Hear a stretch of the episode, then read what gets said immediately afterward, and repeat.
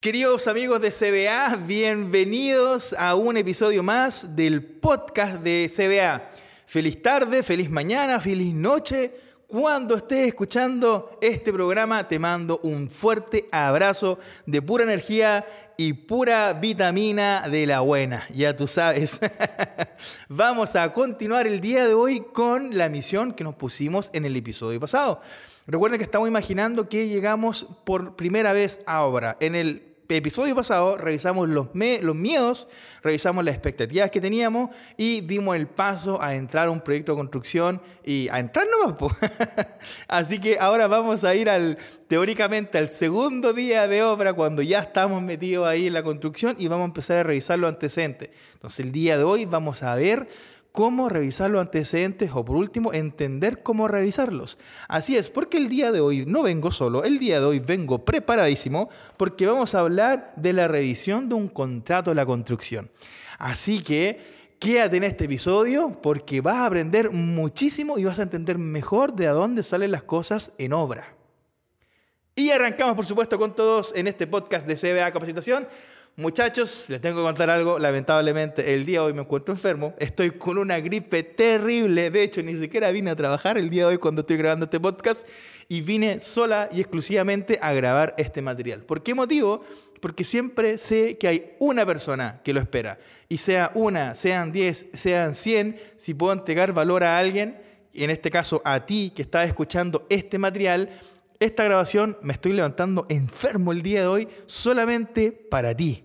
Para ti amigo, para ti amiga, para ti que estás escuchando este podcast, que quieres aprender, que confías en que estos podcasts de CBA te pueden entregar valor a ti, a ti que estás escuchando, sí, a ti te estoy hablando. No, no, no mires para el lado. Te estoy hablando a ti, a ti, a ti. Déjate de, de, pensar de que no.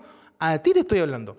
A ti te estoy deseando un gran día a ti te estoy entregando este material. Así que este podcast va dedicado de mi parte, enfermo, con gripe, como esté, va dedicado para ti. Así es, y empezamos a hablar de la revisión de un contrato de construcción. Entonces, en este segundo día teórico eh, que vamos realizando, si no escuchaste los anteriores podcasts, tenéis que ir a revisar el podcast número 8 porque ahí empieza todo. Entonces, voy a llegar acá y voy a, lo primero que voy a hacer va a revisar un contrato. Pero la pregunta es, ¿qué es lo que yo encuentro en un contrato de construcción? Entonces, desglosemos un poco lo que hay en un contrato de construcción. Principalmente vamos a encontrar los datos de cada empresa. Arriba dice contrato y nombre de cada empresa. Aparece el nombre o razón social de la empresa constructora, el nombre o razón social de la empresa contratista, que en este caso es la constructora, junto con su RUT y con sus direcciones comerciales. Entonces, si algún día andáis preguntando cuál es el RUT del mandante, en el contrato aparece. Otro punto importante, aparte de los datos que se designan a cada uno, o básicamente que quedan estipulados, también encontramos el objetivo del contrato. ¿Cuál es la finalidad del contrato? ¿Por qué ese, ese contrato existe? Y eso es muy, muy profundo y muy básico porque en realidad es ¿por qué estoy acá? ¿Por qué hay un contrato? Bueno, generalmente lo primero que uno encuentra en la parte de la descripción del contrato sería el nombre del proyecto. Así es, algo tan simple y tan sencillo. Porque todos los proyectos tienen un nombre, pues, entonces tú, como ingeniero, como colega, como constructor, eh, tienes que manejar esa información independiente del cargo que tú tengas. Si eres jefe de terreno, eres calidad, eh, eres de la administración de obra, eh, da lo mismo. Tú tienes que manejar el nombre. Y aquí generalmente se utiliza el nombre comercial del proyecto. Por ejemplo, edificio, CBA, em, un amigo enseñándole a un amigo.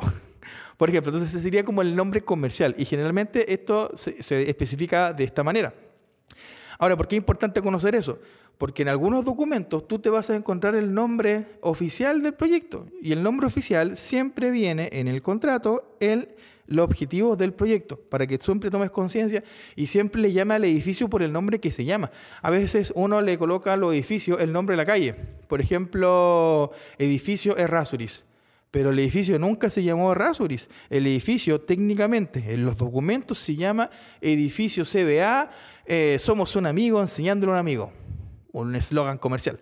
¿Cachai? Pero así se llama el proyecto, no se llama edificio Rasuris. Entonces ahí donde nosotros tenemos que aprender bien la documentación, porque cuando tengamos que llegar eh, o llenar papeles de obra, sobre todo para los permisos o algo por el estilo, tenemos que ponerle el nombre que corresponde a la obra, no el nombre que nos inventamos, que generalmente viene con la calle. Otro eh, objetivo del contrato podría ser perfectamente eh, cómo ese contrato o cómo está hecho ese contrato. Recuerden que en construcción existen varias modalidades de contrato, pero puntualmente acá podemos encontrar que podría haber un contrato de suma alzada. La mayoría de las edificaciones en Chile, la mayoría, siempre se hace por suma alzada. Recuerden que hay otras, a precio unitario, hay administración delegada, pero puntualmente acá vamos a encontrar que eh, la mayoría de los contratos siempre va a ser por suma alzada. Entonces, cuando tú quieras preguntarle a alguien, oye, ¿cómo es este contrato? Bueno, anda al objetivo del contrato y ahí lo vas a encontrar. Generalmente también en los objetivos encontramos la ubicación del, del edificio. Pero aquí entra algo que se llama fusión por lotes. Generalmente los edificios, cuando hacen una construcción, no es que compren una casa con un número, compran varias casas. Entonces ahí se hace una fusión de lotes. Entonces, si alguna vez alguien te pregunta, oye, pero ¿cuáles eran los periodos que estaban aquí antes? Bueno, eso se llama fusión de lotes. Y la fusión de lotes, incluyendo los números, los vas a encontrar ahí en el objetivo del contrato. Así como también en, la, en el mismo objetivo del contrato, tú debieses encontrar los permisos de edificación y con la fecha que se dieron. Un permiso de edificación X siempre más o menos tiene esta estructura. Dice, por ejemplo, permiso 189 slash 2023. ¿Vale? Esa es como la nomenclatura típica, acompañado de la fecha en que, se otorgó, ese permiso de edificación. Otro punto importante del objetivo del contrato es qué contempla el contrato. Eso es primordial saberlo, porque necesitamos saber lo que vamos a construir. Y aquí podríamos perfectamente hablar de eh, el número de pisos que contempla el proyecto, el número de subterráneos que contempla el proyecto, el número de departamentos que tiene el proyecto, el número de bodegas que tiene el departamento, el número de estacionamientos que tiene el departamento. Tiene piscinas, cuántas piscinas, cuántas torres son, tiene áreas verdes. Entonces, la descripción general siempre la vamos a encontrar acá, la vamos a encontrar dentro del objetivo del contrato, porque en realidad eso es lo que alguien quiere, en este caso el mandante, y en este caso me lo deja por escrito, pero ahí puedo entender de qué se trata el proyecto sin ojo, sin ni siquiera ir a leer un plano, solamente entendiendo este punto. Otra cosa importante que yo tengo que entender es qué documentos van a ser parte de este contrato. Eso es clave.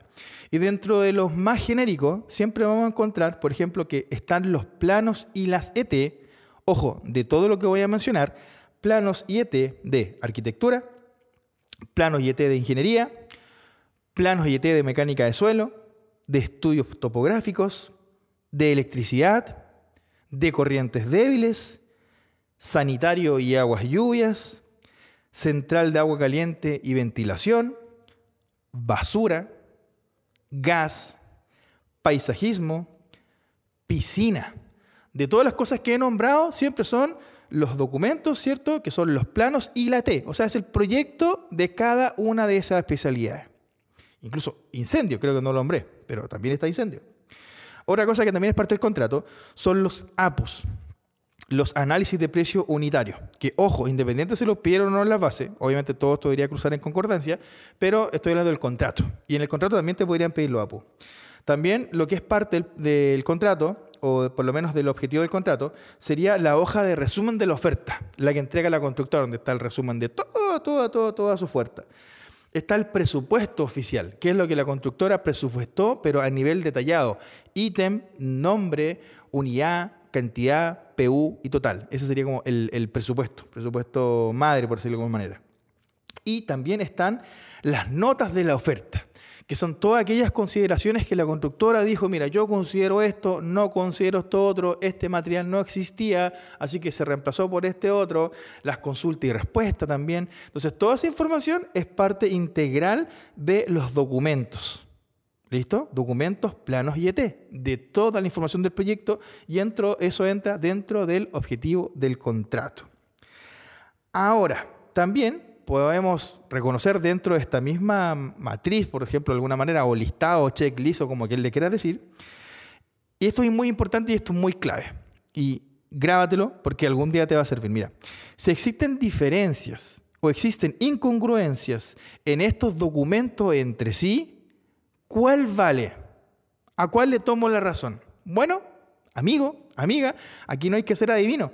porque la mayoría de las veces esto ya viene implícito en el contrato. Te voy a poner un ejemplo. Mira, si de esto, si hay una diferencia en todos los proyectos que dije anteriormente, siempre va a primar el contrato de construcción. Número uno, contrato de construcción. Si, no, si el contrato no lo puede aclarar porque no está suficiente detallado, nos iríamos al alcance de la oferta, que es lo que la constructora dijo que iba a realizar, al alcance. Si ahí tampoco está claro, nos iríamos a las aclaraciones del proyecto. Y si en las aclaraciones tampoco está claro, nos iríamos a los planos de detalles del proyecto. Y si por ese motivo en los planos de detalle tampoco está claro, nos iríamos a los planos generales del proyecto. Oye, pero ahí se acaba, no. Si los planos generales tampoco está, nos iríamos a las especificaciones técnicas de cada proyecto. Imagínate. Y al final, si tampoco aparece claro, me iría directamente al presupuesto del proyecto. En ese orden. Ese, muchachos, es un dato clave. De hecho, clave lo voy a decir a David, que trabaja conmigo, que hasta que se haga un reel de esa parte, porque es un dato clave que uno nunca sabe quién manda o cuál es el orden. Ese es el orden para que lo tengan muy clarito, ¿vale? Y aquí seguimos hablando de los objetivos del contrato. Ahora vamos a cambiar de tema. ¿Por qué motivo? Porque dentro de un contrato de construcción, aparte del objetivo, también podemos ver otro tipo de cosas. Por ejemplo, podemos hablar de las declaraciones previas que están en un contrato. De ahí uno dice, Cristian, pero ¿por qué me interesa hacer esto a mí? ¿Por qué no hiciste un podcast de algo más, más técnico ligado al constructor? Porque el contrato son las reglas del juego. Tú como constructor tienes que saber interpretar o leer un contrato. Porque aquí no estamos hablando de que el maestro que le hace una casa a la señora de la esquina, que le va a pagar directamente, no tiene ni un contrato, no hay facturas de por medio, no hay garantía, no hay nada. Bueno, si, si, tu norte es ese, igual te invito a quedarte en el podcast porque vaya a aprender, porque me imagino que algún día quieres llegar a, tener tu empresa o a trabajar de mejor manera. Y si ya trabaja una empresa, quiere entender esto de mejor manera. Entonces es súper importante que los constructores tengamos que saber manejar esta información. Y sigo. Eso es un paréntesis no. declaraciones previas. Dentro de las declaraciones previas siempre podemos también encontrar, era, es, bueno, mejor dicho, es la inspección del terreno. Eh, generalmente los contratos dicen que la constructora inspeccionó el terreno, lo, inspeccionó a cabalidad, estudió todos los factores importantísimos para poder generar este contrato de construcción. Imagínate que yo eh, el día de mañana me arrepiente y diga, no, lo que pasa es que había una roca gigante y yo no la vi. O había un árbol que no se puede sacar. Ahí está, ahí ya perdiste, Peter, porque aquí el contrato está siendo súper categórico, que es la constructora tiene la responsabilidad de haber revisado toda la información y sin perjuicio a las observaciones que podamos dejar en el acta de entrega de terreno o en el libro de obras. ¿Listo? Entonces, ojo con esa nota, porque esa nota siempre aparece en los contratos de construcción y es lo que el día de mañana te va a decir, me da lo mismo que la persona de licitación o de estudio de propuestas se haya equivocado en la de terreno. Tú como constructora tú como adjudicado tienes la responsabilidad de, solucionar ese problema.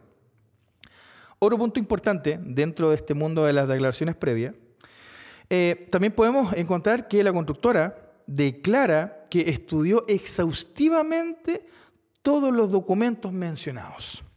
No puede salir que después, no, es que yo no vi este plano, yo no vi, no, no, no, no. Y de hecho, puede no haberlo visto, pero una vez que firmen el contrato de construcción, la constructora declara que estudió todo. Por eso es muy importante que la licitación estudie todo. es muy, muy, muy importante. Ahora, eh, como el propietario eh, va a entregar los documentos, eso sería otro tema. Por ejemplo, por lo general, el propietario siempre le va a entregar los documentos a la inspección técnica de obra. La inspección técnica de obra te los va a entregar a ti, pero primero los van a timbrar, les van a poner el timbre típico que es APC o planos aptos para construcción. Lo habitual es que te, entreguen dos o tres juegos de plano eh, para que básicamente con eso tú puedas desarrollar el proyecto. Pero eso son como, es para la foto, porque en realidad la constructora es la que, la que se tiene que hacer cargo de sacar las copias que estime convenientes. Y ahora, ojo, porque lo que estoy hablando es contractual. No pueden tener planos ni copias no controladas. Si el contrato dice eso y el hito llega a terreno o al mandante y ve un plano que no, que no sea copia controlada, algún día les voy a hablar de lo que es eso, copia controlada, perfectamente puede haber alguna sanción o un tirón de oreja. ¿Listo? Siempre importante. Entonces, por lo menos en este, en este objetivo de contrato que lo estoy dando, no pueden existir las copias no controladas. Entonces, el de calidad de la constructora tiene que saber cómo hacer una copia controlada de planos o documentos, ¿listo? Y tampoco pueden haber copias no autorizadas, que es distinto. Por ejemplo, que yo, que yo manualmente haga una ficha y esa ficha no está autorizada, eso no puede estar en terreno.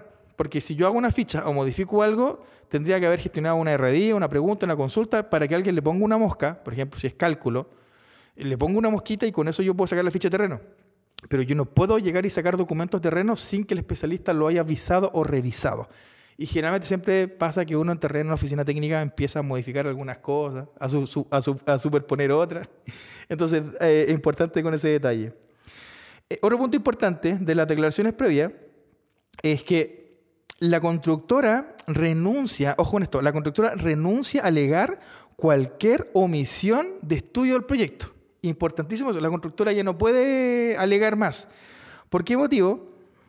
Porque si faltó algo en el proyecto, faltó cotizar un árbol, faltó la pintura de la cancha, faltaron los faroles de la cancha y la constructora no lo hizo, aquí esta cláusula que te estoy leyendo ahora, que es la constructora renuncia a alegar cualquier omisión en el estudio propuesta y será cargo de la constructora.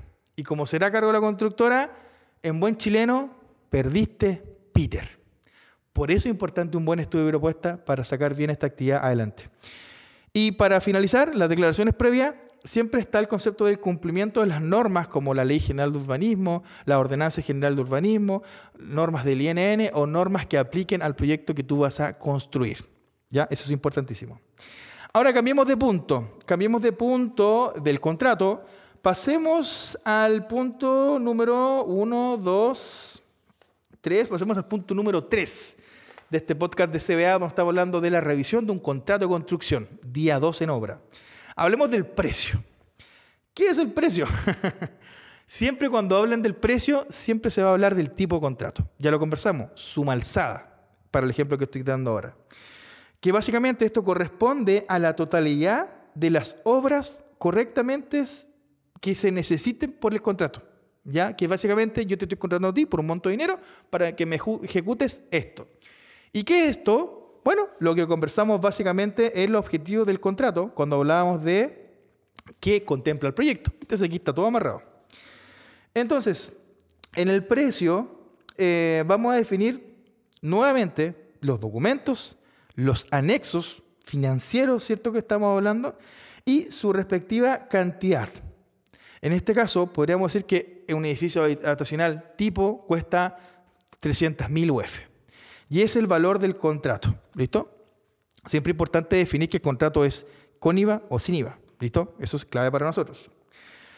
Otro punto importante, cuando uno habla del precio, aparte de saber que vale 300.000 UF, es no existen modificaciones, ojo, no existen modificaciones en el presupuesto, salvo mutuo acuerdo de las partes.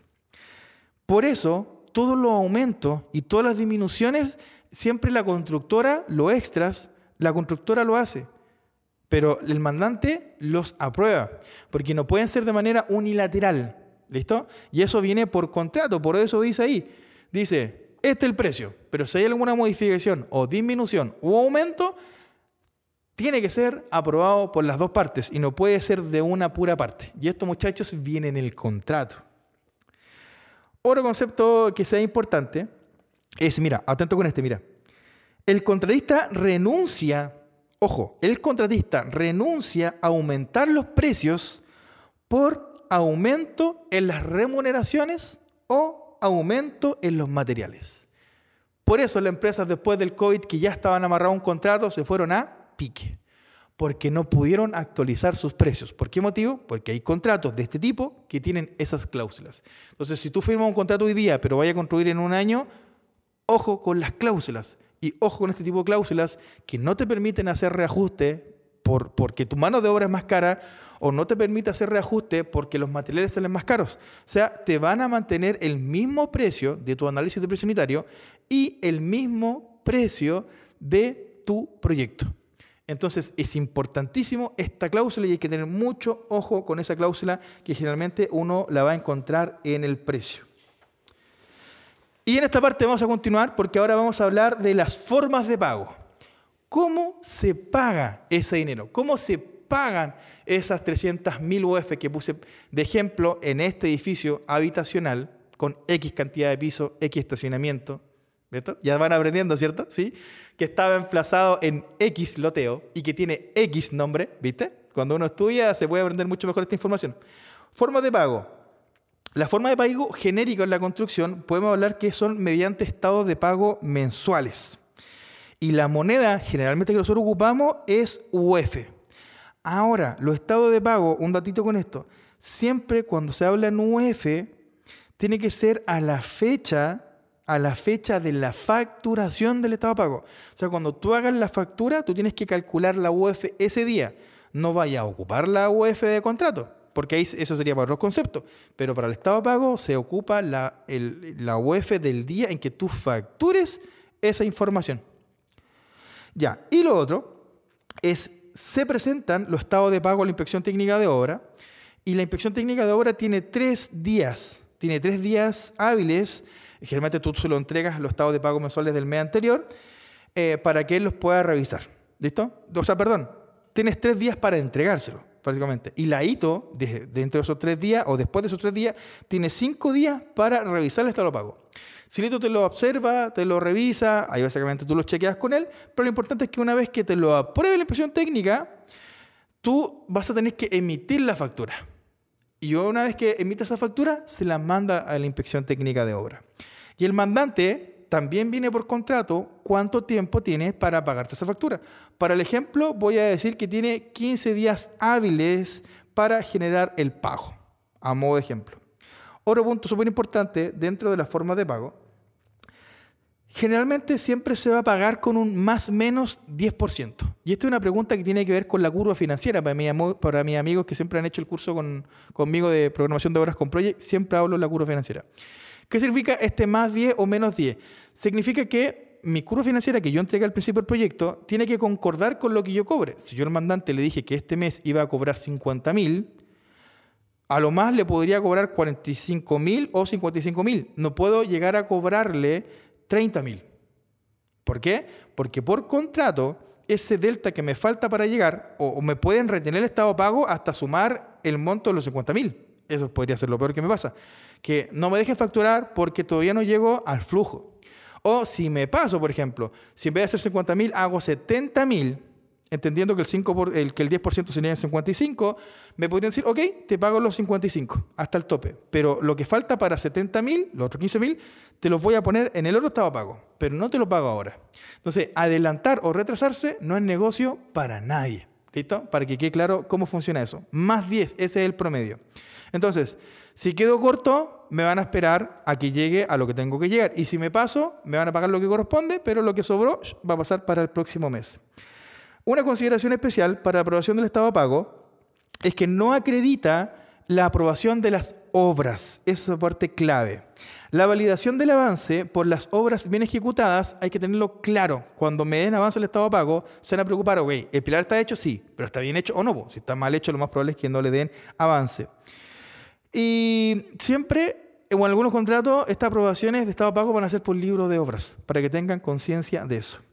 Si hablamos del anticipo, en este concepto de forma de pago, podríamos decir que el anticipo generalmente es un 15% del proyecto y generalmente eso siempre es 15% IVA incluido. El anticipo, muchachos, se devuelve en cuotas mensuales en cada estado de pago. Eso es algo importante de saber. Y también puede ser que el proyecto eh, genera retenciones o que el contrato tenga retenciones y en cada estado de pago se podría descontar esta retención. En cada estado de pago le podrían descontar el 5% de las obras ejecutadas o lo que se vaya a cobrar. Generalmente estas retenciones se vuelven 30 días después de la recepción provisoria del proyecto. ¿ya? Dos conceptos clave, devolución de anticipo y retenciones. Otro punto importante en la forma de pago es la devolución de la boleta de garantía entregada por la constructora para el concepto de garantía del anticipo. Esta también se puede eh, ir entregando en la medida que tú vayas devolviendo anticipo. Ya no es necesario que la garantía sea por el 100%. Por ejemplo, si devolviste el 50% de la garantía, perfectamente podrías retirar la boleta o dar otra boleta en parte de pago solamente por el anticipo que te queda. ¿Listo? Y muchachos, esta es la primera parte de revisión de contrato. Para que no te pierdas la próxima, en el próximo episodio vamos a hablar de plazo de ejecución, control de obras y, y calidades de las obras para que desde ya aprendas junto a CBA, aprendas junto a tu partner, a tu servidor, Cristian Villavicencio, cómo se revisa un contrato y qué es lo que nosotros necesitamos saber. Espero que te haya gustado este episodio, un poco más contractual, un poquito más formal, porque ya son temas más legales. no, no es como, no, no, soy abogado, soy constructor. Entonces traté de ponerle todo el empeño y todo el power para poder eh, redactarlo de una manera más sencilla, más clara. Eh, y que todos entendamos la importancia de esta información. Así que amigos, recuerda que este episodio es eh, nuestro sponsor o nuestro pisador oficial es CBA en Obra, el primer programa enfocado a la construcción donde visitamos proyectos, entrevistamos a sus profesionales y nos cuentan de qué se trata su proyecto. Así que próximamente muchachos, CBA en Obra, primer programa de la televisión chilena enfocado en obras de la construcción. Así que atento con eso. Muchas gracias, que estén muy bien y nos vemos en el próximo episodio de el podcast de CBA. Recuerda seguirnos en Instagram, en TikTok y en todas nuestras redes sociales y en YouTube como arroba CBA Capacitación. Un gran abrazo a las personas que me están escuchando, un gran abrazo a las personas que me están viendo, que tengan un día, una noche, una tarde, una mañana simplemente exitosa, llena de buena onda y llena de energía.